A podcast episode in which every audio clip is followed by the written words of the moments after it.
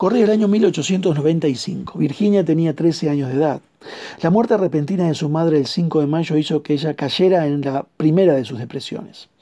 Luego muere su media hermana, Estela, dos años después, y falleció durante la luna de miel a causa de una peritonitis. La muerte de su padre por cáncer en 1905 provocó un ataque alarmante y fue brevemente ingresada. Sus crisis nerviosas y posteriores periodos recurrentes de depresión, sus biógrafos han sugerido, estuvieron eh, también influidas por los abusos sexuales que ella y su hermana Vanessa padecieron a manos de sus medios hermanos, Jorge y Geraldo. Durante su vida sufrió una enfermedad mental hoy conocida como trastorno bipolar. Después de acabar el manuscrito de una última novela publicada póstumamente, Entre Actos, Virginia Woolf padeció una depresión parecida a la que había tenido anteriormente. El estallido de la Segunda Guerra Mundial, la destrucción de su casa en Londres durante los bombardeos y la fría acogida de su libro que escribió empeoraron su condición hasta que se vio incapaz de trabajar. El 28 de marzo de 1941, Virginia Woolf se suicidó. Se puso su abrigo, llenó sus bolsillos con piedras y se lanzó al río Ouse, cerca de su casa, y se ahogó. Su cuerpo no fue encontrado hasta el 18 de abril. Hablamos de dos errores de Elías ayer. Otros dos errores. El error de olvidar la soberanía de Dios y el error de infravalorar su obra. Eso es ya lo que vimos. Hoy vamos a ver el error de aislarse totalmente y el error de distorsionar los hechos. El error de aislarse totalmente. Se metió en una cueva, dice 1 Reyes 19.9. ¿Seguía temiendo que los soldados de Acab le dieran alcance? Si al anochecer se hubiese quedado fuera de la cueva, posiblemente la luna o las estrellas, la amplitud del espacio abierto y la brisa habrían infundido serenidad a su espíritu, pero no. Elías se mantuvo en el interior de la cueva y sin más compañía que el de su amargura y su frustración, en un estado de incontrolable ansiedad. ¿Y nosotros?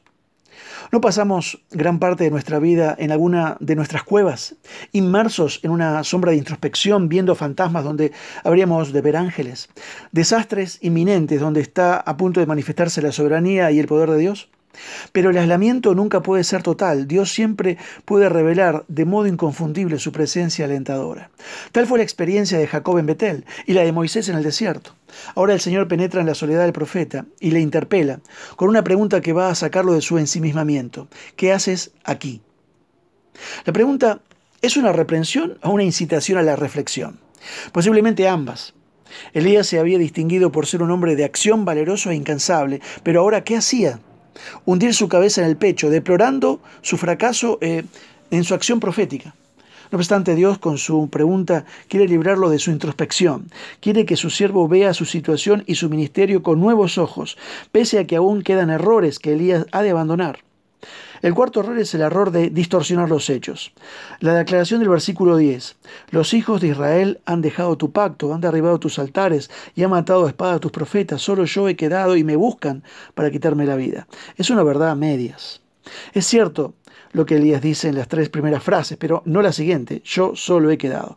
Esa aseveración no solo es falsa, es también injusta. No era nadie el intrépido Abdías que arriesgando su vida había escondido habiendo escondido, perdón, en cuevas a cien de los profetas de Dios cuando eran perseguidos por acá, en 1 Reyes 18. A veces pecamos al exaltar nuestros méritos y virtudes, subestimando los de las otras personas próximas a nosotros. Olvidamos lo positivo de la obra de Dios en manos de nuestros hermanos y perdemos de vista la posibilidad de que incluso nuestras virtudes estén mezcladas con móviles poco santos. En el caso de Elías no se unía a su presunción un sentimiento de autocompasión desmesurada. Que Dios te bendiga.